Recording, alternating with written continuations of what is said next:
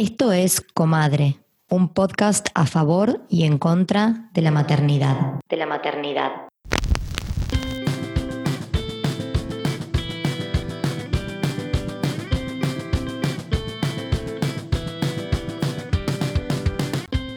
En este episodio vamos a hablar de maternidades refugiadas. Maternidades refugiadas. Soy Mariela Belsky, abogada y activista por los derechos humanos. Trabajo como directora ejecutiva en Amnistía Internacional Argentina y soy embajadora en nuestro país de She Decides, un movimiento que lucha por los derechos de las niñas, adolescentes y mujeres en todo el mundo para que puedan decidir sobre su cuerpo, su vida y su futuro. Además, soy mamá de Magda, una adolescente de 16 años. Las personas refugiadas son aquellas que huyen de violaciones de los derechos humanos como la tortura, la persecución, los conflictos armados, porque su vida, seguridad o libertad están amenazadas. Se desplazan en situaciones de extrema urgencia, lo que las expone a rutas peligrosas e irregulares, profundizando su condición de vulnerabilidad. Actualmente estamos viviendo una gran crisis de desplazamiento. Según datos de Naciones Unidas, se estima que en el mundo hay más de 26 millones de personas refugiadas y al menos la mitad de esta población está conformada por niños y niñas. El conflicto bélico en Ucrania ha expuesto nuevamente esta crisis, siendo que más de 4 millones de personas han tenido que huir de sus hogares buscando refugio en otros países en poco más de un mes. Amnistía Internacional trabaja a nivel global para que los gobiernos asuman sus obligaciones internacionales protegiendo los derechos de las personas refugiadas, solicitantes de asilo y migrantes. A través de investigación, actividades de incidencia y difusión y apoyo económico, damos visibilidad ante casos de violaciones a los derechos humanos y demandamos respeto al derecho internacional. Por ejemplo, en la crisis de Afganistán ayudamos a 40 grupos familiares con asistencia médica, recursos para uso personal y reubicación en localidades seguras. Específicamente en Argentina, la organización apoya el patrocinio comunitario de personas refugiadas, un esquema que permite el trabajo colaborativo entre el Estado y la comunidad local en la integración de personas con necesidades de protección internacional. Las familias que huyen de la violencia, la persecución y las crisis humanitarias devastadoras en sus países son reubicadas por las autoridades con la oportunidad de rehacer sus vidas en Argentina. Al momento, más de 500 personas sirias fueron beneficiadas por este programa y pudieron empezar una nueva vida en el país. Más recientemente, tras el estallido de la crisis ucraniana, nos pusimos a disposición de las autoridades estatales con fondos especiales para la recepción de personas desplazadas por el conflicto. A su vez, estamos acompañando casos individuales de reunificación familiar. Por otro lado, con el apoyo de nuestras oficinas alrededor del mundo, estamos recaudando fondos que llegan directamente a organizaciones ucranianas. Hay varias formas de apoyar nuestras campañas. Una es visibilizando lo que sucede, compartir información confiable, evidencia como fotos, videos o reportes es muy importante para dar visibilidad a la situación crítica que atraviesan las personas refugiadas. Otra forma de apoyar es firmando los petitorios de Amnistía Internacional. Para el caso de Ucrania, estamos recolectando donaciones para hacerles llegar a organizaciones que están trabajando allí con los afectados. Hola, eh, mi nombre es Yuruani Moreno, soy venezolana, tengo 48 años de edad, casada, con dos hijas, la mayor tiene 15 y la menor tiene 9, ambas estudiantes. En estos momentos y desde hace cuatro años vivo en la ciudad de Quito, Ecuador. Llegué aquí en diciembre del año 2017, eh, huyendo de la crisis en ese momento era una crisis venezolana, hoy en día es una tragedia, el que significaba la escasez de alimentos, los malos servicios públicos, estamos hablando de luz, de agua, eh, incluso el gas, de los niveles de inseguridad más altos que se podían haber visto en el país. Y bueno, precisamente huyendo de toda esa situación y para con la intención de brindarle a mis hijas eh, una mejor calidad de vida, mi esposo y yo decidimos salir de Venezuela y vivir aquí en, en Ecuador. Cuando salí de mi país, el miedo más grande que tuve fue el miedo a lo desconocido. O sea, no sabía qué me esperaba. Aunque fue una, migración planificada dentro de lo que cabe, porque este, trajimos todos nuestros documentos, nuestras, sí, todos los documentos que, que se pueden necesitar. Había mucho miedo, mucha incertidumbre, porque no se sabe, no se sabe qué te espera cómo vas a, vivir. Y bueno, eso, eso te genera muchísimo, muchísimo miedo, muchísimo temor. Pero nada, había que hacerlo. O era emigrar o era quedarse viviendo en Venezuela en las condiciones infrahumanas que se estaban viviendo en ese momento. Y lo que yo considero que más necesita una madre en condición de migrante, refugiada, es apoyo. Apoyo bien sea de la pareja, apoyo de la familia, apoyo de las instituciones, porque las madres tenemos que tenemos una carga doble. Tienes que lidiar con tus propios sentimientos, con tus propias eh, incertidumbre, con tus propios miedos, pero a la vez tienes que lidiar con los, los miedos y la incertidumbre de tus hijos, e incluso la del esposo o la pareja. Y eso es muy duro hacerlo sola. Tienes que tener una, red de apoyo eh, indudablemente para poder sobrellevar yo recuerdo como anécdota que cuando yo llegué a Quito, yo lloraba todas las noches porque yo quería mi casa, yo quería mi cama, yo quería mi cuarto, yo quería todo. O sea, yo, yo, yo quería estar en mi casa, en mi vida, en mi país y no, y no podía. O sea, racionalmente yo entendía que eso no podía ser, pero emocionalmente eh, era muy duro para mí. Y resulta que mis hijas me traían a la realidad, porque yo no podía pasar todo el día acostada llorando, deprimiéndome o entristeciéndome. Yo tenía que levantarme, atenderlas, hacerles comida, llevarlas a la escuela y de alguna manera pues tenía que dejar a un lado mis, mis emociones, mis conflictos para poder atender, atenderlas a ellas y atender los conflictos de ellas. Porque si bien es cierto que yo extrañaba mi, mi vida en mi casa, y mi país y mi familia, ellas también. Entonces es muy duro, de verdad que es muy duro para una madre pasar por toda esta situación sola. Se requiere de mucho apoyo.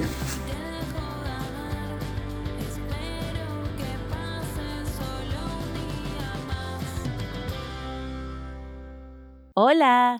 Hola. Estamos al aire. Estamos al aire. Siempre que estamos al aire, decimos que no podemos creer que estamos al aire porque hay como un montón de peripecias para llegar a estar al aire, pero en esta oportunidad es porque nos convoca un tema que para mí fue el, es el más desafiante que hemos encarado desde que empezó Comadre. Por lejos, por lejos. Por eso tenemos una invitada, pero vamos a ir por orden, no alfabético, a presentarnos y contar quiénes somos. Yo soy Victoria Viola, me encuentran en Instagram como B de Viola y encuentran a Comadre Podcast como arroba Comadre Podcast. Yo soy Maki, me encuentran en Instagram como arroba Maki Álvarez T y tenemos una invitada de honor para que nos explique un poco el contexto del tema que vamos a tocar hoy, que son las madres refugiadas, nada más ni nada menos. Así que, Cristi, si puedes contarnos un poco de vos, de tu contexto personal, profesional, sería genial. Sí, obvio. Yo soy Cristi, soy una amiga de Victoria. Hace muchos años eh, soy psicóloga, trabajo con niños, adolescentes, con familias y ahora estoy haciendo, terminando una... Soy psicóloga de la UBA y tengo una maestría en trabajo social clínico con orientación en trabajo con inmigrantes y refugiados.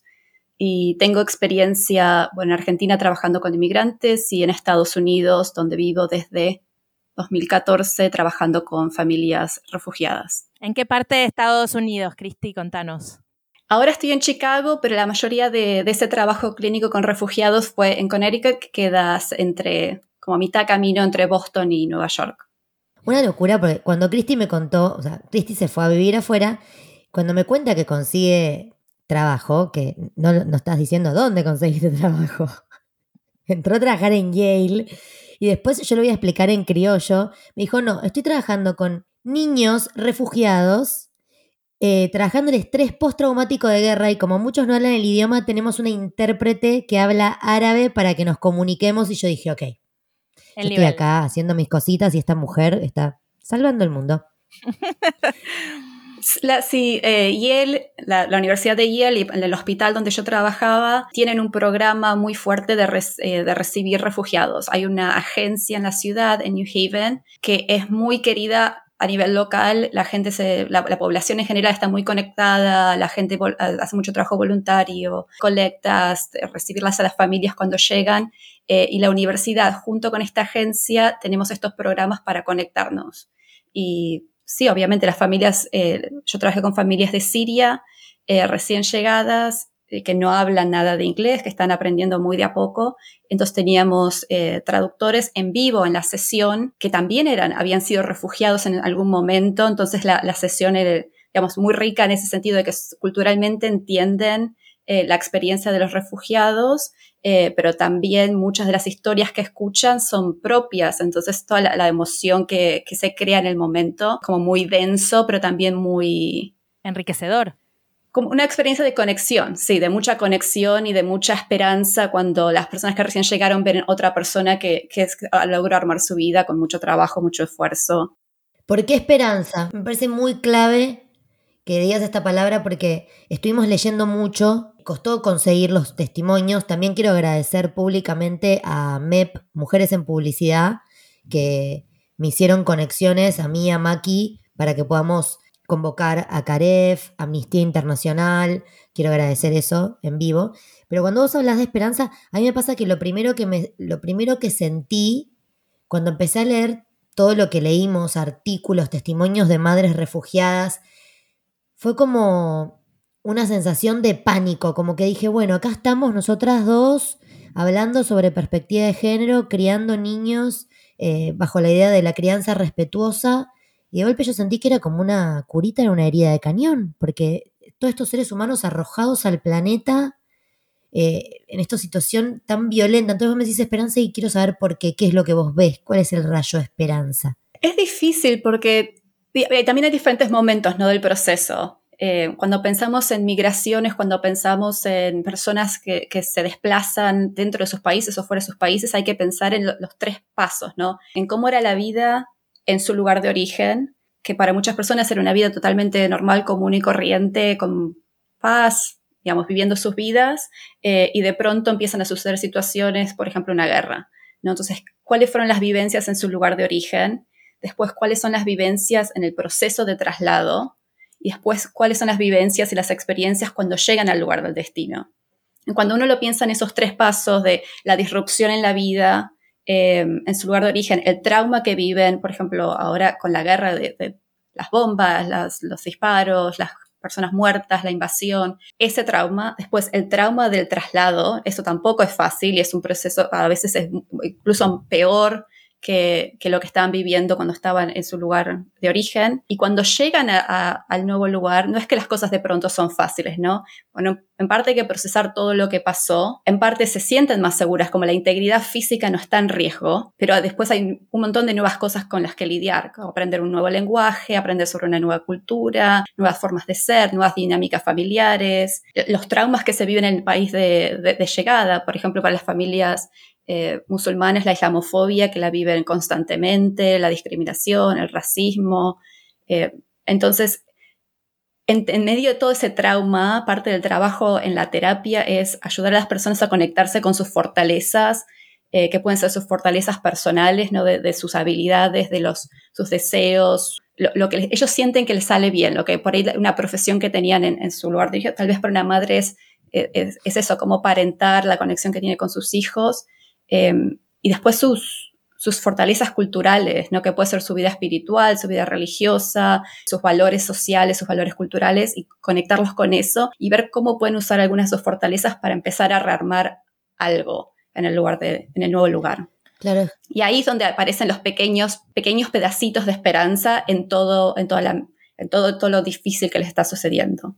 Y para los padres muchas veces la esperanza no es tanto por ellos, lo que ellos desean es que a sus hijos les vaya mejor que a ellos, ¿no? Crear una vida mejor para sus hijos, que tengan una educación, que tengan salud, que vivan que no vivan rodeados de, violencia. Es zarpado porque la vida se abre camino. Vos decís esto y pienso en un, un, podcast que escuché que investigando, eran relatos de refugiados, era una familia siria que se habían ido cuando ya el avance de ISIS dentro del país era insostenible. Primero migraron a Turquía y después terminaron llegando a Grecia, donde tenían que caminar un rato largo para conseguir agua y el entrevistador les preguntaba, ¿por qué están todos? O sea, me dio gracia la pregunta porque era como muy rústica, pero tenía sentido. Era, ¿por qué están todos tan felices? ¿Por qué están todos sonriendo mientras los entrevisto cuando me están contando algo? Y el tipo dice, porque sobrevivimos, porque estamos acá, porque está toda mi familia junta, porque mis hijas están teniendo sueños nuevos de, bueno, mejorar su inglés, volver a los campos de refugiados para ayudar a los que llegan.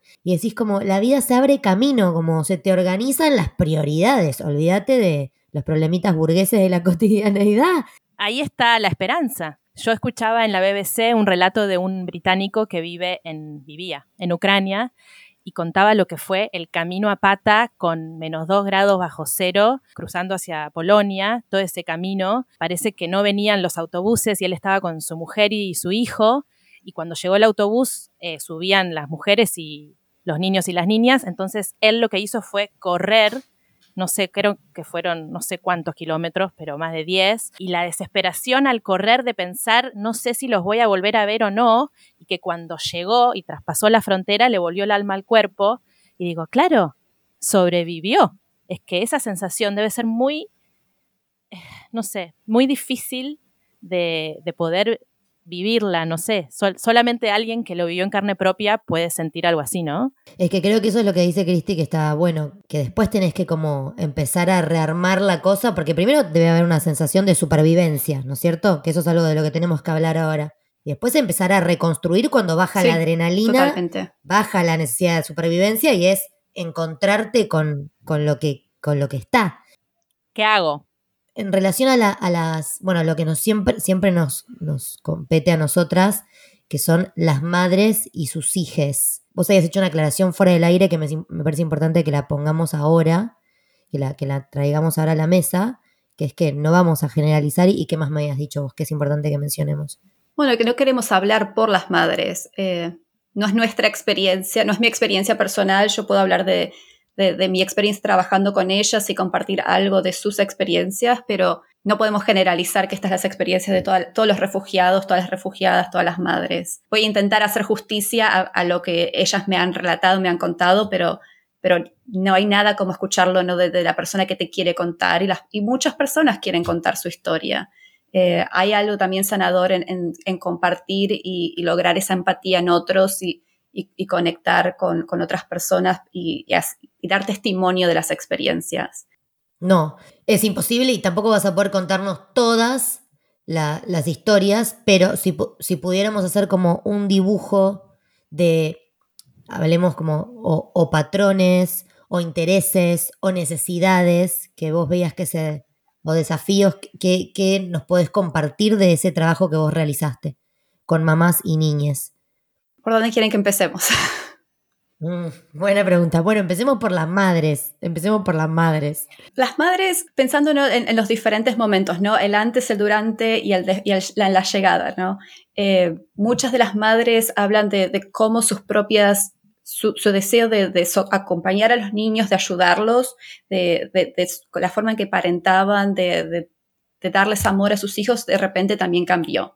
¿no? Y cómo eso lo pueden vivir con mucha culpa, eh, de que tal vez antes eran madres como muy cálidas, de ayudarlos, de acompañar, de si los hijos tenían algún problema, de estar disponibles y cuando el estrés de las situaciones no se vuelve la supervivencia, se vuelve lo primordial, eh, todo eso queda como de lado. Un niño que llora cuando estás intentando esconderte para que no te maten, es un niño que no, es un niño que pone tu vida y su vida en riesgo y el niño tal vez no entiende lo que está pasando, pero como madre la, prioridad es callarlo. Y la forma en que tal vez una madre le pide silencio a un niño en una situación de paz es muy diferente en una situación de desesperación. Entonces, mucho del proceso que hacíamos en terapia era ayudar a esas madres que lo vivían con muchísima culpa, que notaron que después de eso cambió la relación con sus hijos, de sus hijos de de estar muy confundida, que estoy en esta situación de mucho miedo y hasta mi mamá me da miedo de pronto, ¿no? Porque me está hablando de una forma que no es normal, una forma que no estoy habituado, una forma que me lo está pidiendo, que, da miedo.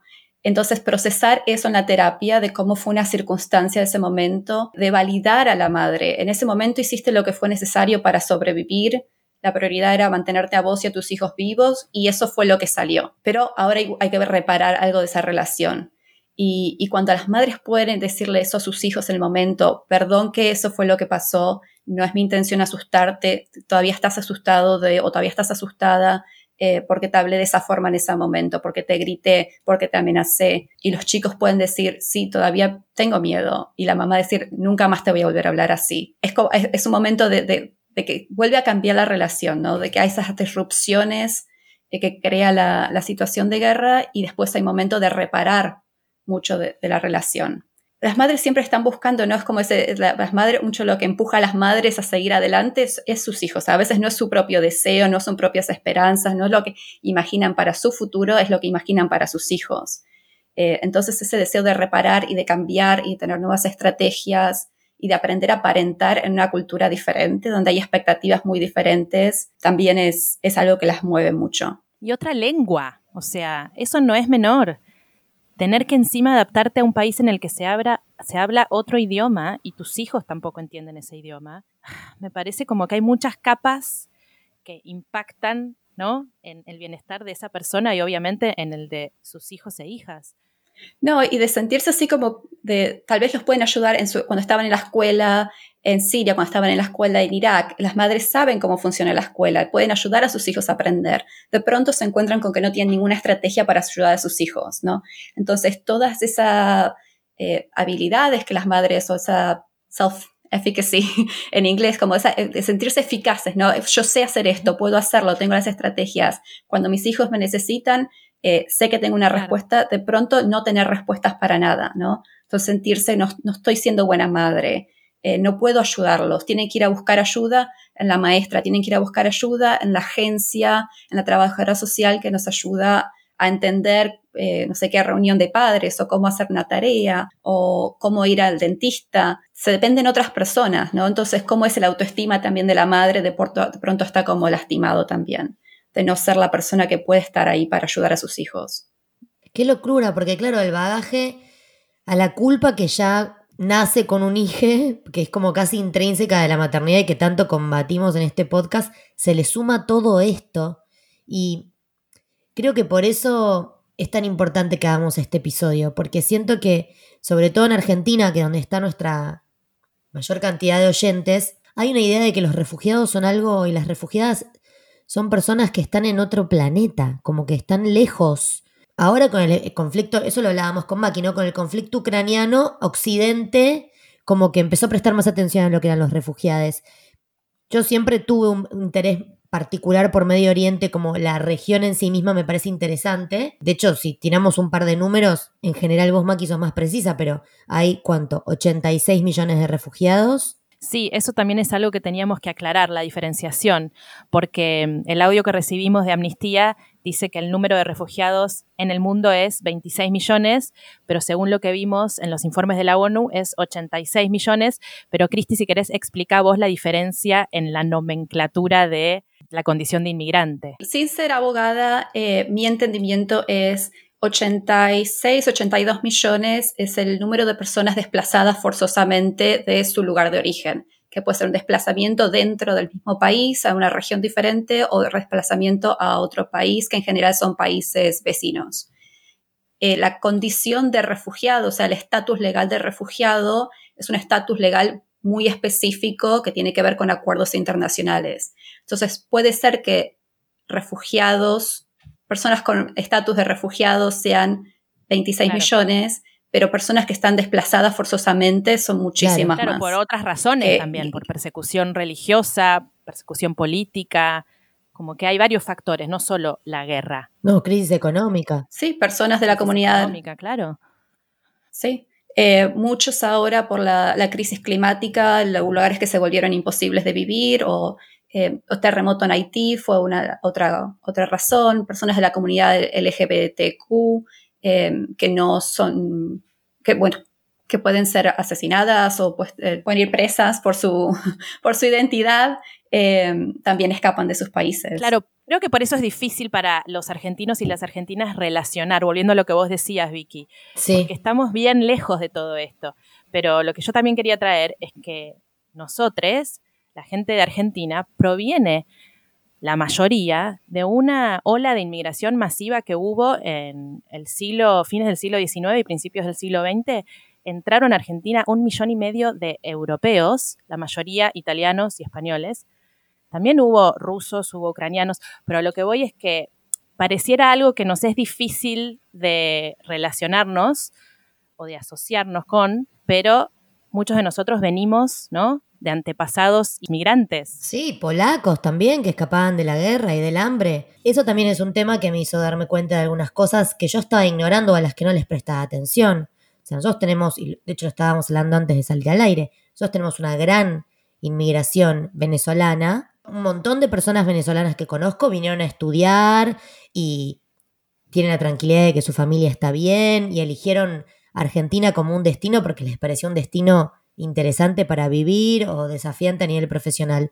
Pero un montonazo. Creo que era el mismo número que la cantidad de refugiados sirios y Siria está o estuvo en guerra durante 10 años, ¿no? Si no me equivoco.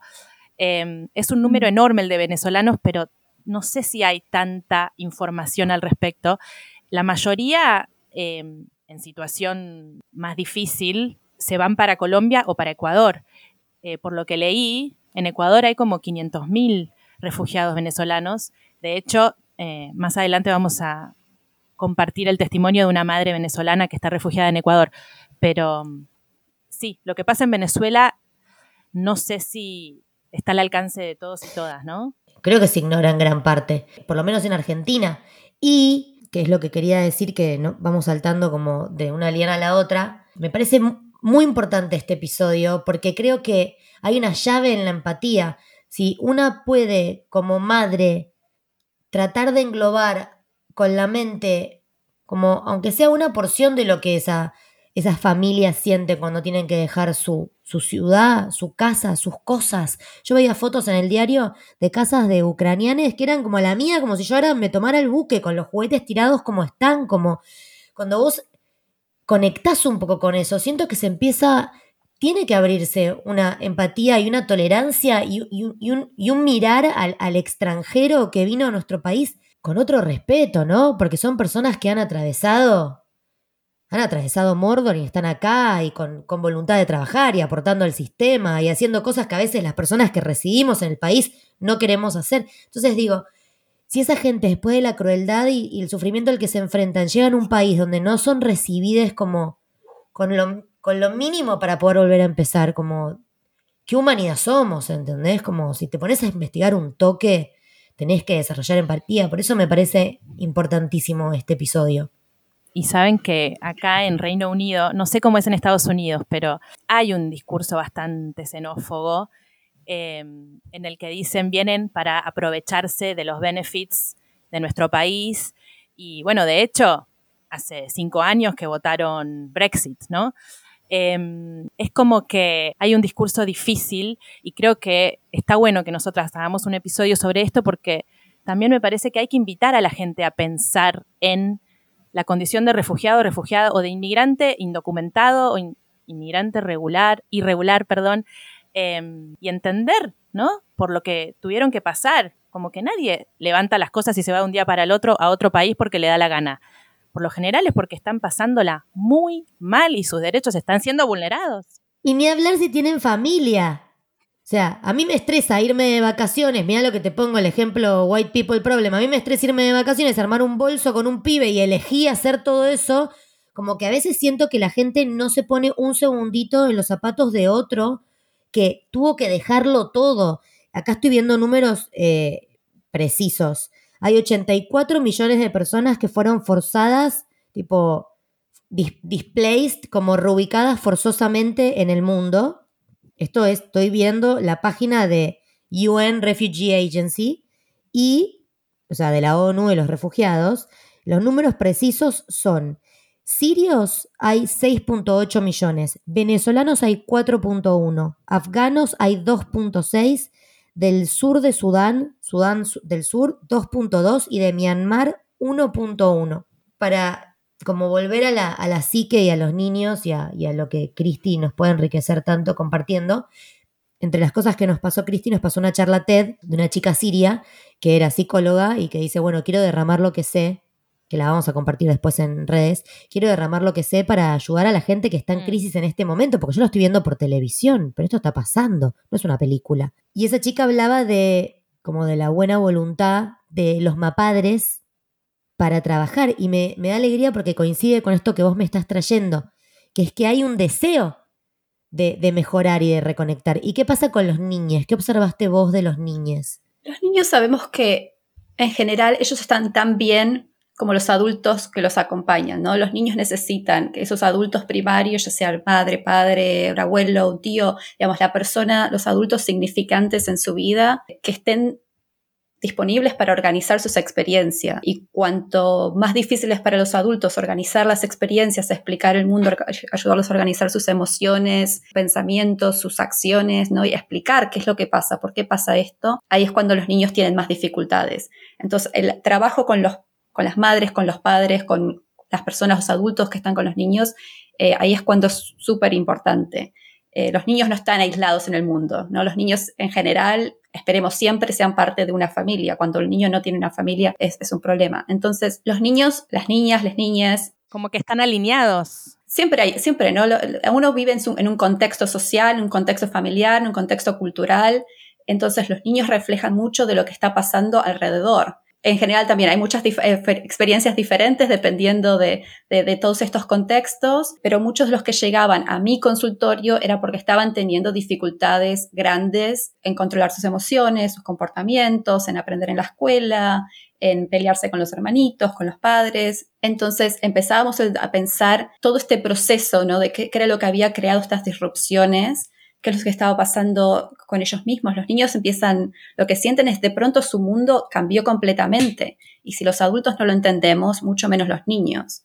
Y los adultos que, tienen que ayudarlos tampoco entienden qué es lo que está sucediendo. Entonces los niños muchas veces lo que dicen es, siento que me estoy volviendo loco, siento que me estoy volviendo loca, porque el mundo de pronto se enloqueció alrededor de ellos, ¿no? Es ese caos, esa nada, nada nada está organizado, uno no puede saber qué es lo que va a pasar el día siguiente. Lo que pasa hoy lo que pasa mañana pueden ser completamente diferentes. Y al mismo tiempo sienten como que están perdiendo el control de sus propios cuerpos, de sus propias emociones. Eh, y los niños dicen, bueno, le pegué a mi hermanita y no, no sé por qué, me enojé y le pegué. Y eso no es algo que yo hacía antes, pero siento que no me puedo controlar siento que no puedo dormir, tengo las pesadillas todas las noches. Entonces sentirse eso como fuera de control completamente y esa sensación de me estoy volviendo loco.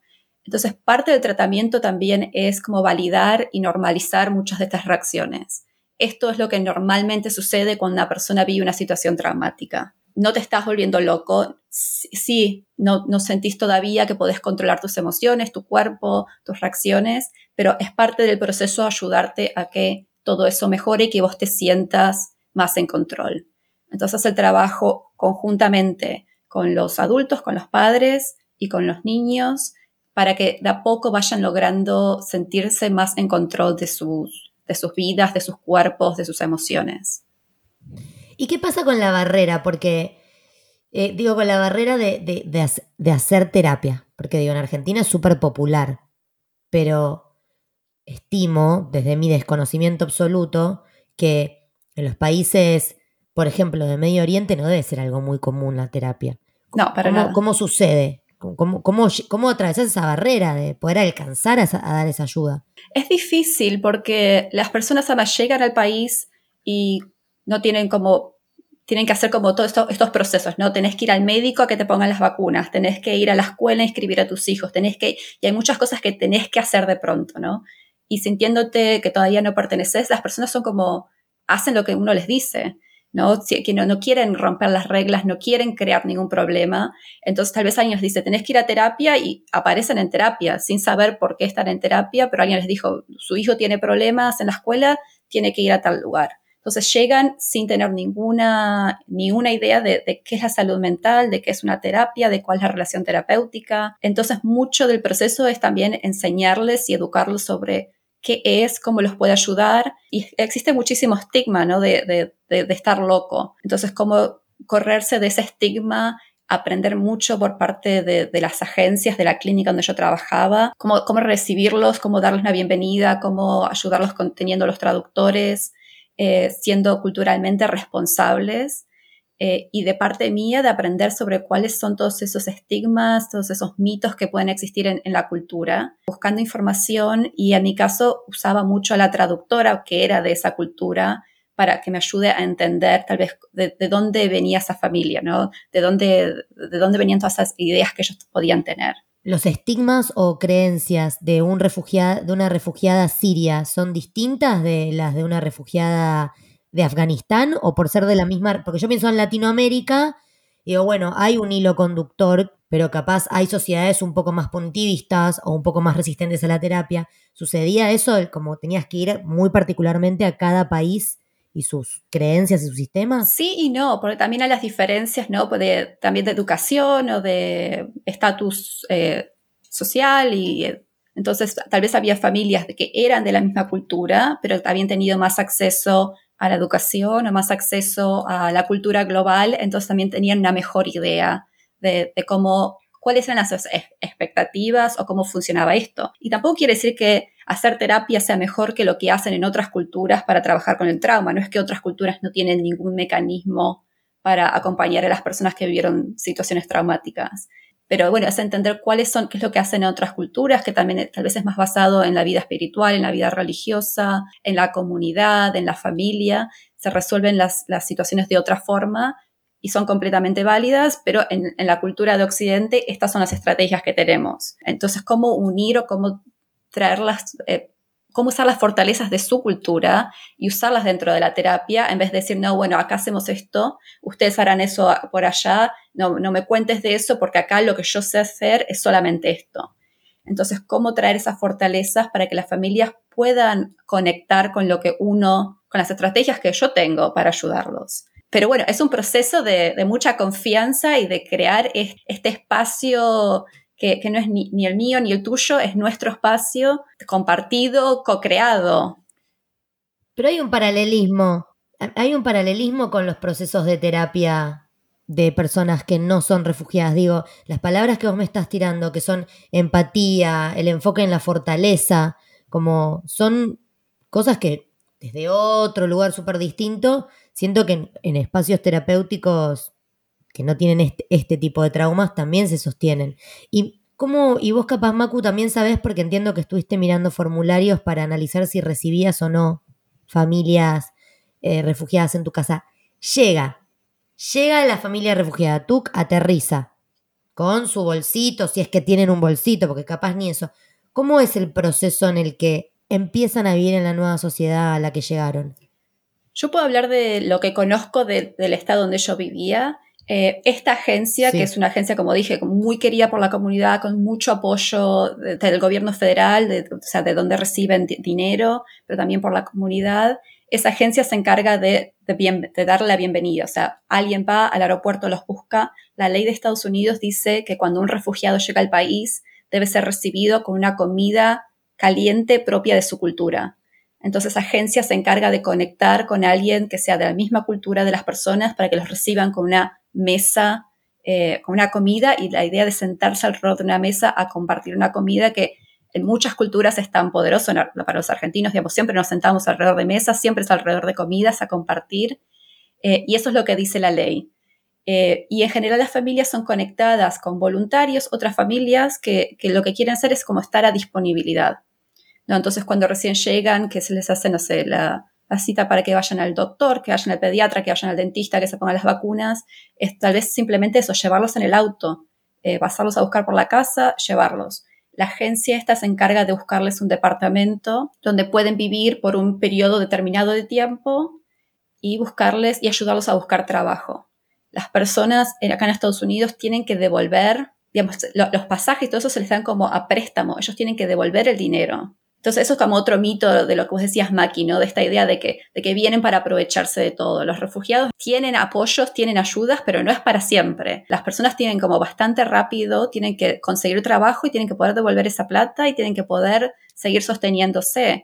Eh, entonces hay como un, empuje eh, también muy rápido de parte de ellos de, tengo que salir adelante, tengo que organizarme, porque si no es acá, es a dónde. Esta es como mi última, mi única oportunidad. Es lo único que me queda. Mirá si pusieran la misma, la misma guita que ponen en el aparato de guerra, que no se la devuelven a nadie. no, pero bueno, así estamos. Em, hablando de eso, em, acá en UK se lanzó un programa desde el gobierno para que las personas civiles que viven en UK y tienen el espacio y quieran colaborar, pueden llenar un formulario y em, registrar interés y recibir a gente que viene de Ucrania. Em, y yo lo llené y todavía no recibimos ningún tipo de información, pero lo que me decía Nick, eh, mi marido, es que como yo vivo en una zona rural al norte de Gales, lo que me decía es, no creo que estén interesados en nuestra casa porque eh, las, ellos quieren que la gente que viene de Ucrania se instale en las ciudades porque para ellos es más fácil conseguir trabajo en ciudades. Acá tengo un colectivo que los deja en una ciudad a 10 minutos, pero es un poco más complicado, ¿no? Pero los refugiados, una vez que se instalan en el nuevo país, pasa un tiempo, no sé cuánto, pero se convierten en ciudadanos. Eh, si es que a ver, si es que no vuelven a su país. Pero yo pienso en las cosas logísticas, ¿no? Eh, suponte que ocurre que yo recibo una familia refugiada en mi casa. Luz, gas, teléfono, supermercado, todo, todo eso lo pagaría la familia que los recibe. Eh, en UK el gobierno te da 350 pounds por mes. No sé si por familia o por persona refugiada que hospedas. Ok. Pero te dan plata y tiene que ser por seis meses mínimo. Claro, porque capaz está el deseo y el amor y el espacio físico, pero no te da la economía para cargarte una familia de cinco ucranianes en tu casa, ¿entendés? Para darle de comer. Yo te digo que llenamos el formulario y yo sentí cierto nerviosismo porque sé que se alteraría muchísimo la rutina y como bien dijiste vos antes, Cristi, para los niños y las niñas la rutina es esencial en su bienestar. Y yo pensaba, claro, de repente tener una familia que habla otro idioma, mis hijos que no van a poder comunicarse, como que sería un poco disruptivo también. Pero bueno, la verdad que sentí que teniendo un cuarto de más, eh, bueno, podía ser de ayuda, pero todavía no, no nos comunicaron nada. Lo que decías, Maki, también de, bueno, esto de, las rutinas, las disrupciones, me hizo acordar también eh, algo que pasa también con las familias refugiadas es que llegan al nuevo destino y muchas dinámicas familiares cambian. Por ejemplo, muchas mujeres en sus países de origen no pueden trabajar, ¿no? porque culturalmente no, no es la costumbre, pero de pronto cuando se encuentran en Estados Unidos un sueldo no, no es suficiente, entonces de pronto las mujeres tienen que salir a trabajar. Entonces la dinámica familiar, la dinámica de pareja eh, tiene que cambiar y hacer esos cambios no es fácil. Los cambios que se son tan grandes, ¿no? Desde el idioma, pero también al interno a la familia. Es que ya migrar en una condición privilegiada es muy estresante, es como renacer, es tener que conocer el sistema educativo, el sistema de salud, eh, la cantidad de formularios. Otro idioma, chicas. Ustedes trabajan en otro idioma todo el día. Es una locura. O sea, la envergadura de la experiencia no creo que eh, nunca sea, o sea, no sé si algún día voy a poder entenderla. No, es mucho, este completamente se, se, sacude todo en la vida de las personas y las pequeñas cosas que tal vez pensaron que iban a seguir igual, de pronto tienen que cambiar por eso mismo. No, y la situación de saber que capaz no podés volver al lugar del que te fuiste. Porque ustedes cuando se toman un avión, o sea, obviamente teniendo los recursos y con el privilegio y demás, pero acá está Argentina. O sea, yo he trabajado con personas de Siria que, bueno, iban a visitar un rato y era como una situación de mucha tensión y no se podían quedar y se les quedaron familiares allá o ya no les queda nadie. O sea, no tienen un lugar al que llamar hogar, ¿entendés? Es como, es muy inmenso. Y ¿Qué les parece si escuchamos el, testimonio de la refugiada de Venezuela que participó? Muchas gracias a las dos mujeres que participaron de este episodio y charlamos un poco sobre eso. Hola, mucho gusto. Mi nombre es Albani Colina, tengo 28 años de edad, de nacionalidad venezolana, tengo dos niños, eh, una niña de 7 años, un niño de 3 años. Me convertí en refugiada el 25 de abril del 2018. Las razones por las cuales me obligaron a dejar mi país en aquel año era por la situación que enfrentaba mi país en aquel momento, que no había alimentos, no había trabajo, no había cómo mantener una familia en aquel entonces. Y el miedo más grande que yo pude enfrentar en ese momento era el dejar mi país, convertirme en una refugiada en un país donde las costumbres eran totalmente distintas a la mía, donde dejaba mi hogar, donde dejaba mi familia, donde dejaba mi mamá, donde dejé muchos sueños de trabajar, de estudiar, de salir adelante. Eh, mi miedo más grande era enfrentarme a un nuevo país donde no sabía cultura, donde no sabía lo que podía enfrentar en ese momento, eh, unas manos vacías porque no llevaba dinero, un estómago hambriento, que mi hija pudiera comer en el camino, que pudiera pagar un puesto de, de, un asiento, de un autobús. Y bueno, lo que las madres necesitamos para atravesar una situación tan fuerte como ser refugiada, emigrante, sin papeles, sin dinero, primero es mucha fortaleza, y muchas ganas de salir adelante por nuestros hijos, muchas ganas de salir adelante, mucha fortaleza,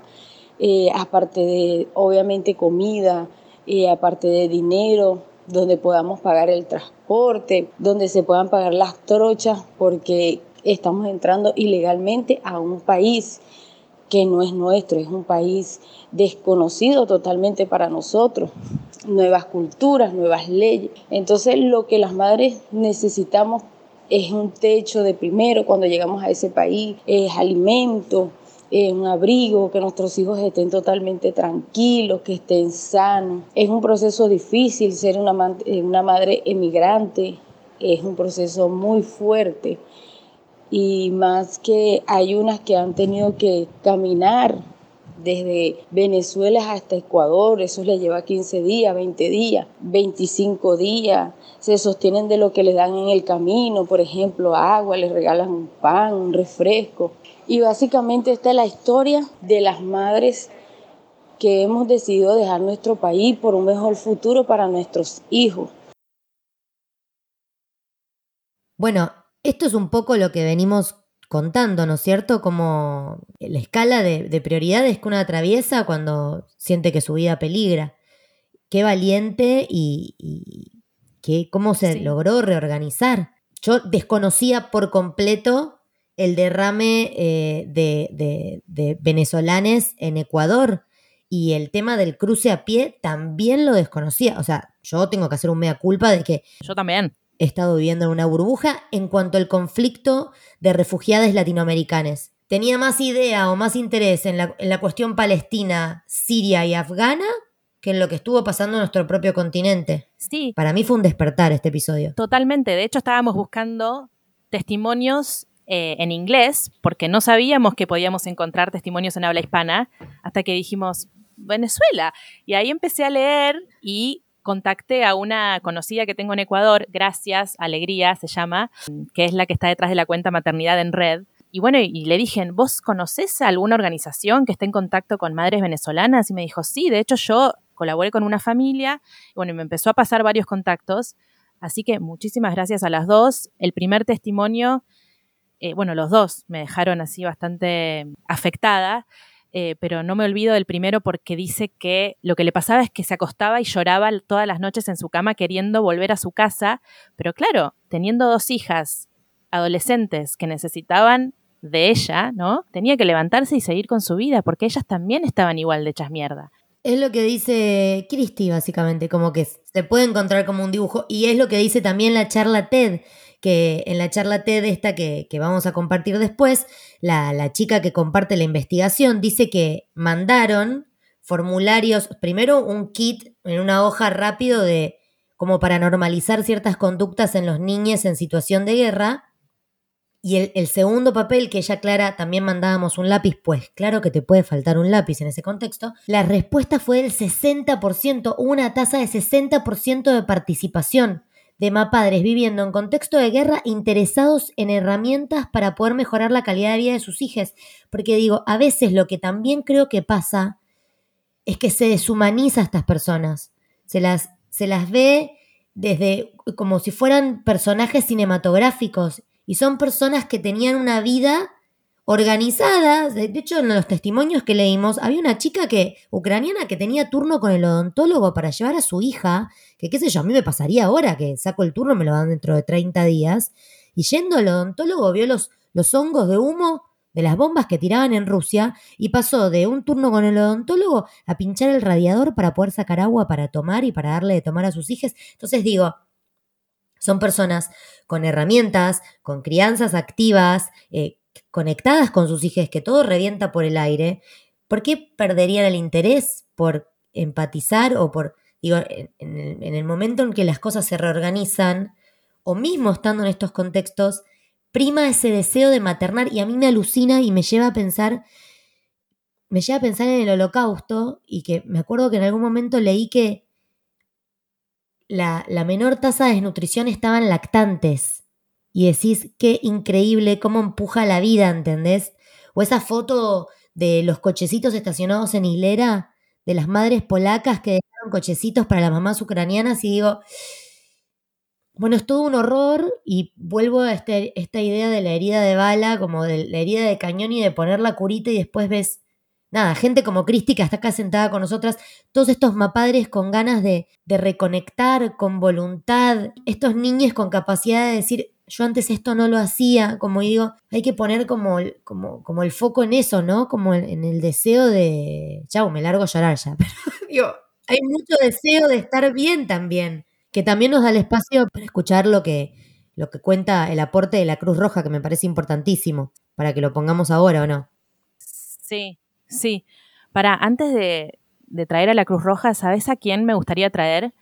Porque estuve leyendo sobre ellas, a las madres de los soldados rusos que no entendían nada porque de un día para el otro apareció esta operación especial en Ucrania y los pibes de 17 y 18 años que estaban hace dos meses en el ejército haciendo prácticas, de repente estaban bombardeando una ciudad ucraniana y no les daban información. Después vamos a compartir un artículo sobre una organización de madres de soldados rusos que piden por favor información sobre el paradero de sus hijos, que me parece también desesperante y como otro ángulo, ¿no? De, del impacto que la guerra puede tener en las personas. Es una locura. También algo que no se está hablando eh, o que yo no veo que se esté hablando mucho, es de todos los rusos o rusas, las familias rusas que están yéndose de Rusia porque no están de acuerdo con esta invasión, entonces están haciendo protestas, pero sus vidas están en peligro, personas que fueron activamente luchando por los derechos a, la expresión en Rusia y que se están yendo del país y también se están volviendo refugiados, mayoritariamente en Turquía, pero en otros lugares de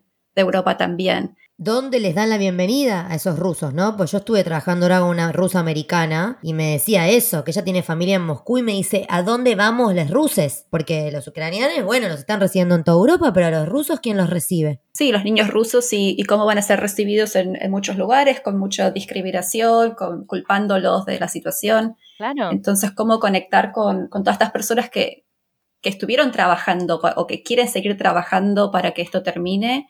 Eh, desde su lugar, pero también con mucho, con mucho miedo y, que lograron o que desearon escapar y que están escapando. Em, Turquía es el país con mayor cantidad de refugiados en el mundo, por lo que leí. ¿En serio? Que no sabía, sí. Sé que tienen un campamento muy grande de refugiados sirios, pero no sabía que era el más grande del mundo.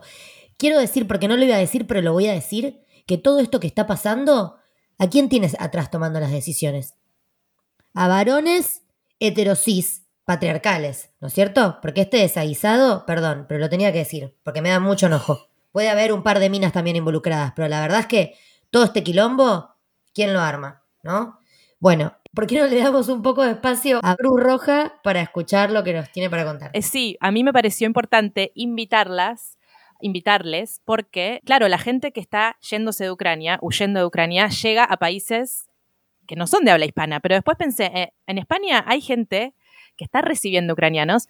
Y mm, ahí me contacté con los voluntarios, son eh, jóvenes españoles que reciben a las familias ucranianas y hacen un trabajo enorme eh, de contención de las familias, pero justo esta persona que nos presta testimonio em, trabaja con infancias. Entonces, veamos qué nos cuenta de lo que está pasando en este momento en España. Hola, soy Nuria, tengo 28 años y soy voluntaria de Cruz Roja Juventud y ahora mismo estoy haciendo voluntariado en el dispositivo del proyecto ESIE en Cataluña. El proyecto tiene como objetivo acompañar a niños, niñas y jóvenes en situaciones de emergencia, como la que estamos viviendo en el conflicto de Ucrania.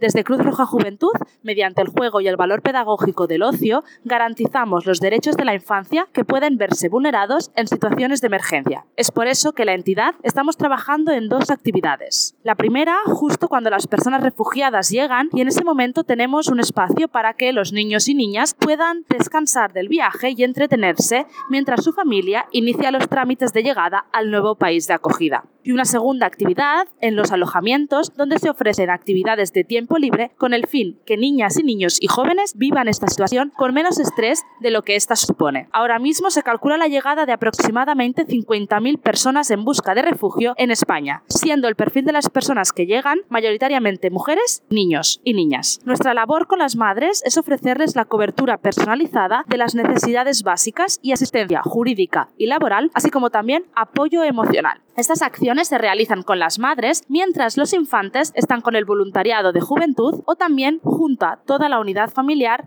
y hacen estas actividades. Cruz Roja Juventud se encarga de cubrir las necesidades de niños, niñas y jóvenes en referencia a material escolar y juguetes, para así poder seguir desarrollándose sin dejar de vivir su infancia. Debemos tener en cuenta que la etapa educativa en la que se encuentran estos niños niñas es esencial para su crecimiento y la suya se ha visto interrumpida por una causa ajena a ellos y a ellas. Y es nuestra labor garantizar sus derechos. Una forma de colaborar con Cruz Roja es mediante la donación económica, que esta llega a las sedes de Cruz Roja en el territorio de conflicto y países adyacentes. Bueno, qué importante, ¿no? Que haya gente que se ocupa del espacio del juego en esos niños y esas niñas cuyas vidas están patas para arriba y eh, me parece esencial que haya alguien ocupándose de ellos mientras sus más padres tratan de entender lo que está pasando, hablando con quienes tengan que hablar, haciendo los trámites pertinentes, pero que no se descuide el espacio de juego en esos niños y esas niñas. Cristi, contanos vos cómo fue tu experiencia con esa población, digamos, con las infancias. En el contexto de terapia, uno usa mucho el juego para, procesar experiencias, ¿no? Muchas veces para, para los niños lo que no pueden decir con palabras lo pueden mostrar a través de dibujos, lo pueden mostrar a través del juego.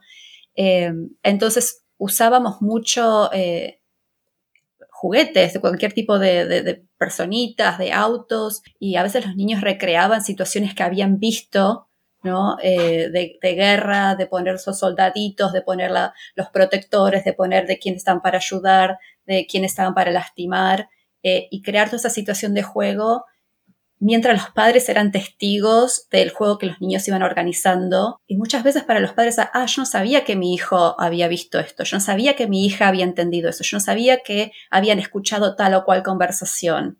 Claro, cuán conscientes eran. Sí, cuánto iban percibiendo, cuánto iban entendiendo y que se lo habían tal vez quedado adentro por mucho tiempo. Eh, porque los niños tampoco quieren, ven que sus padres no están bien o que los adultos en su vida no están bien, que están lidiando con todas sus emociones, entonces no quieren sumar a eso. Hmm. Entonces, hasta que no se crea un espacio explícito, que puede ser en la terapia, puede ser en otro lugar, para traer todos esos recuerdos, esas emociones, eh, no comparten. Pero cuando uno les da la oportunidad de compartir, muestran mucho a través del juego. Entonces, esa es una oportunidad después para los adultos de organizar esas experiencias y poner más en palabra lo que los niños habían vivido. Pero bueno, también existen los espacios no como lúdicos, no terapéuticos, donde los niños también pueden jugar un montón de situaciones que aunque no sean explícitas, de, las situaciones que han vivido, jugar a, que alguien se lastima, jugar al médico y a curar, jugar a la policía y traer justicia, jugar a muchas cosas que tienen que ver con los temas eh, que han vivido y, como sentirse como más en control de, lo que, de los que les pasó. No buscar a los superhéroes y de pronto ser todopoderoso o todo, todopoderosa y poder crear realidades eh, diferentes a las que han vivido, eso también es, es, sanador, aunque no sea en un espacio terapéutico. Claro, diferentes actividades que también los distraigan, ¿no? Del doloroso momento que están viviendo que es inexplicable. Yo veía en las noticias que en Polonia hay gente que por ahí los, les da clases de taekwondo, clases de yoga a, niños y a niñas y adolescentes. Em, y había un voluntario que decía que los veía llegar como con caras vacías, dijo empty faces, y yo me quedé con esa frase. Y claro, en los gimnasios y en los lugares donde están ahí hospedándose, estos lugares temporarios, es, me imagino que debe ser muy difícil encontrar espacios en donde conectar con, une mismo. Sí, donde eh, ser nada más y nada menos que niñes, ¿no? Jugar, hacer lo que los niños hacen. Me da tranquilidad saber que están estos espacios así. Otra cosa que aprendí con este episodio es, yo, me puse en débito automático Amnistía Internacional cuando estábamos eh, militando para que se sancione la ley del aborto legal, bueno, la ley del aborto legal, valga la redundancia, y me, dejó, me dejé el débito automático. Me dio mucha alegría enterarme hacia dónde están yendo mis fondos, que lo contó la invitada cuando se abrió el episodio. Lo que me hace pensar que hay un montón de formas de participar y de ayudar desde nuestro Sí. pequeño lugar. Tampoco sabía que firmar petitorios podía hacer una diferencia. Y todo esto me puso a pensar también en el hecho de, de lo que atraviesan las mujeres que están en estado de guerra, ¿no es cierto? Por ejemplo, gestión menstrual en situación de guerra. ¿Mm? Como, ¿hay toallita? Embarazos. Y los números de los embarazos Se estima que creo que es 80.000 mujeres van a dar a luz en los próximos tres meses en Ucrania en esta situación de guerra. O sea, van a dar a luz en búnkers, en hospitales, en shelters, no sé. O sea, qué, qué tipo de, de apoyo médico van a tener. Probablemente no mucho. Y también nos contaba, creo que fue una de las invitadas de Caref, que vamos a poner el audio al final, nos contaba sobre las mujeres con vientres de subrogación. Esas mujeres quedaron en Ucrania, las madres que iban a quedarse con esos bebés se fueron. Ahí hay un conflicto que da para otro episodio.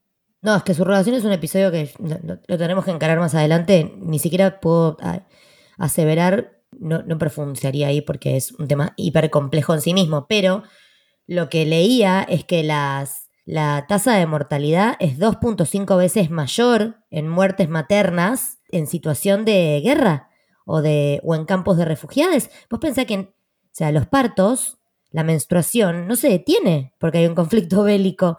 Hay mujeres que están dando a luz en subtes o que se les adelanta el parto por la situación de estrés. Entonces digo, es importante que desde nuestro lugar, por más pequeño que parezca, porque a veces el humano tiene esa, esa característica que es como, lo que yo puedo hacer no es tanto, güey, cuelgo. ¿No? ¿Para qué? Si no va a hacer la, la diferencia. Sí, capaz es ínfimo, capaz es una donación mensual, capaz es firmar un petitorio, capaz es empezar por cuestionarte tus propios privilegios, correrte un poco del lugar de, de la desconfianza, Conversar, iniciar conversaciones sobre este tema.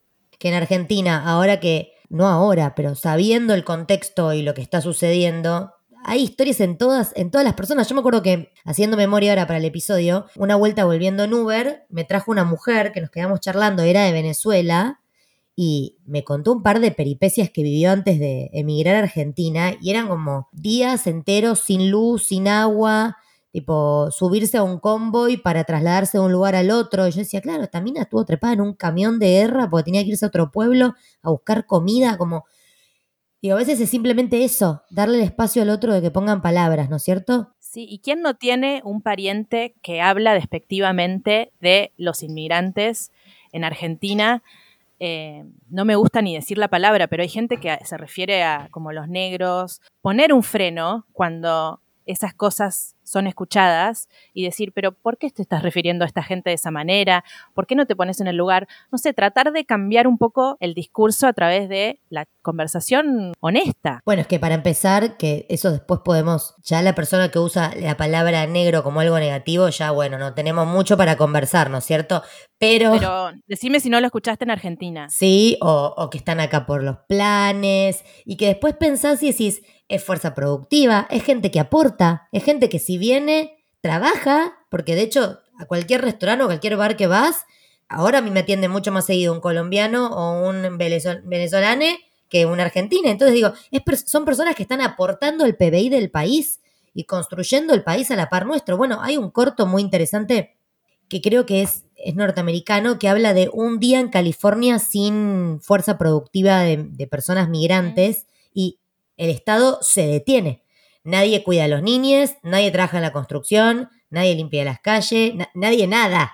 Yo no conozco datos de Argentina específicamente, pero sí mucho acá Estados Unidos sobre inmigrantes. eh, y existen todos los mismos mitos acá, ¿no? Basados en xenofobia, basados en racismo, en clasismo, pero no es lo que las investigaciones muestran. De hecho, hay algo que se llama la paradoja inmigrante, que muestra que los inmigrantes, a pesar de que viven en condiciones peores que las personas propias del país, económicamente aportan más al país, son menos situaciones de crimen, o sea, son víctimas de más crimen, pero son menos criminales, ¿no? Como hacen más, menos actividades ilícitas y tienen un nivel educativo más alto porque tienen estas motivaciones, ¿no? De salir adelante, de crear algo mejor para los hijos. Y eso pasa en la generación migrante y después como que de a poco, cuando las personas se van adaptando a la cultura, eh, va decreciendo. Yo imagino que debe ser muy similar en otros países también, pero no conozco los datos de Argentina. Bueno, pero ¿cómo se, o sea, eh, los migrantes europeos, que ahora está, bueno, no ahora, pero Argentina siempre fue súper europeicéntrica, o no sé cómo se dice, es como, oh, Europa. Digo, en algún momento esas personas vinieron para acá y a fuerza de trabajo y de remangue construyeron lo que hoy hace que personas que descendieron de ahí hablen mal de nuevos migrantes. Es chapa. Como... Nada tiene sentido. Bueno, ¿hay algo más que quieran agregar? ¿Algo que quieran contar? ¿Películas, libros, Macu? Eh, sí. Eh, Cristi, primero vos algo que quieras decir como para cerrar. Uno de los últimos comentarios de Vicky me hizo acordar, o me parece que es importante mencionarlo, es la vulnerabilidad de las mujeres en estas situaciones de huida y cómo enfrentan más situaciones de victimización también sexual y violenta, ¿no? Cuando los niveles de estrés están tan altos, la violencia doméstica suele aumentar, las situaciones de abuso suelen aumentar y muchas veces las mujeres y las niñas viajando, o sea, en la, situación de tránsito al nuevo destino, eh, son, eh, son víctimas de tráfico sexual. Eh, que eso también es un problema enorme con los con los menores no acompañados que llegan de Centroamérica a Estados Unidos y las mujeres, eh, que creo que tampoco lo hablamos, pero digamos, es parte de, la vulnerabilidad que tienen las mujeres en estas situaciones. Eh, y me parecía que es importante también mencionarlo porque suma a esta experiencia de, de las mujeres refugiadas, de los niños refugiados. Pero me parece que lo más importante siempre es destacar las fortalezas de las personas, las, habilidades que traen, los deseos, las esperanzas y, cómo desde ese desde ahí uno tiene que partir a empatizar con las personas y a conectarlos y ayudarlos desde los lugares que uno tenga, ¿no? Para mí lo terapéutico desde mi profesión, pero también puede ser desde lo comunitario y siendo voluntario en alguna asociación que reciba refugiados o a nivel más grande eh, para pedir que se implementen políticas para recibir refugiados, para prevenir que haya refugiados en otros países, o sea, para prevenir que las personas tengan que irse de sus países, lo que sea que uno pueda hacer desde su lugar, de, hacerlo. Creo que se ha despertado en la gente una conciencia ¿no? sobre este tema y cuando estallan estos conflictos se ve mucha solidaridad. No sé, capaz son los medios que están tratando de crear historias, ¿no? Pero sí, hace poco leía que había lugares en los que ya no podían recibir más donaciones para, mandar a Ucrania porque estaban colapsados.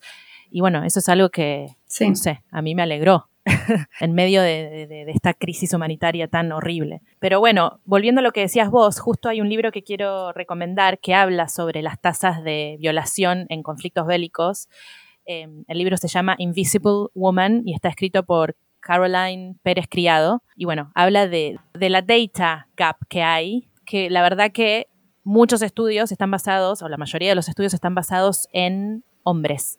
Entonces hay mucha, mucho agujero y ella lo que hace es tratar de recolectar data que esté basada en mujeres. Perdón, ese término se llama androcentrismo. Ah. El androcentrismo es la palabra que hace referencia a la práctica consciente o no de otorgar al varón y a su punto de vista una posición central en el mundo, las sociedades, los, los estudios y la historia. no sabía ese término. Bueno, de eso habla este libro. Em, después hay un corto que se llama On the Other Side, que está producido por la ONU y que es el camino que hace una estudiante venezolana desde Venezuela hasta Ecuador. Eh, y se pueden ver todos los kilómetros que recorre y todo lo que le pasa en el camino. Em, después hay una serie de la BBC que se llama Collateral, que habla sobre inmigrantes africanos bueno, refugiados africanos en Londres, que también es interesante. Perdón, antes de que pases a los libros, quiero decir, eh, quiero recomendar otra cosa. Eh, hay una serie de la BBC que se llama Years and Years, que está en HBO, que es una familia de Manchester de un par de hermanos, una de las, una de las hermanes trabaja en causas humanitarias y hay un episodio que no lo vamos a decir porque las jodas que vean la miniserie de seis capítulos, que termina volviendo a la familia como protagonista de un conflicto relacionado con la crisis humanitaria. Eh, la recomiendo mucho, yo tengo que ser sincera, no la pude terminar porque después de este episodio que no vamos a decir, eh, se me rompió el corazón y no pude continuar. no sé cómo termina la serie, pero lo que vi me pareció bestial. Los actores son zarpados y te aporto una dosis de empatía que te mando un cálido saludo. Sí, es excelente. Yo vi solo dos episodios por la misma razón, pero no puedo creer lo bien que está actuada las temáticas que tocan. No, a decir una, una película para recomendar, llama La Jaula de Oro, que es sobre tres jóvenes eh, de Guatemala que empiezan a hacer el camino para llegar a Estados Unidos y las experiencias que tienen escapando la violencia y la pobreza de Guatemala. Eh, también es una película muy cruda, pero muy realista en mi experiencia, habiendo trabajado con, personas que huyen de Guatemala. Qué bien. Es que todo lo, creo que todo el material que, que vamos a nombrar va a ser crudo, digamos, per se, porque este tema es lo más crudo que existe, digamos. Bueno, está la charla TED que la vamos a compartir y voy a ocuparme de conseguir el nombre de este. Vos sabés de qué corto hablo, Cristi, vos seguro que también lo escuchaste, el de California, que es un día sin personas migrantes. Lo voy a buscar para compartir el nombre. Y libros se me ocurren. Eh, Desierto Sonoro de Valeria Luiselli, que ya lo hemos recomendado, en el que habla sobre una familia que viaja por todo Estados Unidos. Ella es mexicana y vive en Nueva York, pero hace todo un viaje por el país y uno de los capítulos o una de las aristas del libro investiga a los niños que llegan desde México para reencontrarse con sus padres, que ya migraron y que no pueden encontrarse y se quedan como en un limbo bueno, el libro es excelente y toca esta temática digamos, poniendo el foco en la infancia. Pues uno de mis libros preferidos, que se llama Léxico Familiar, de Natalia Ginsburg, habla sobre su familia también. Es un relato familiar, pero cuenta su experiencia en la Segunda Guerra Mundial. Ella tiene que irse de Torino con sus tres hijos y se escapan a un pueblo perdido y cuenta cómo salir a jugar con sus hijos ya era toda una osadía y todo un relato muy verídico, porque es autobiográfico, sobre la guerra desde el punto de vista de esta autora maravillosa. Seguramente, bueno, seguramente no, hay un montón de libros que hablan sobre la guerra poniendo el foco en las mujeres, pero bueno, se me vinieron esos dos a la mente. ¿Está buscando el nombre, Vicky, de la serie? Se llama Un día sin mexicanos y habla sobre un día en Estados Unidos donde se siembra el caos porque no hay mexicanos que aporten fuerza productiva. Bueno, qué hermoso eh, haberte tenido, amiga. Siempre siempre hablo, con, hablo de vos con mucho orgullo porque amo lo que haces. Quiero, Igualmente. quiero agradecerte. Gracias por invitarme. Fue hermoso tenerte. Muchas, muchas gracias, Cristi. Gracias a vos, amiga, también por toda la, toda la preproducción. Eh, bueno, para cerrar entonces, los dejamos y las dejamos con Laura Paredes, que trabaja en CAREF, que es una organización sin fines de lucro que trabaja con inmigrantes que llegan a la Argentina. Em, y bueno, nos vemos en el próximo episodio.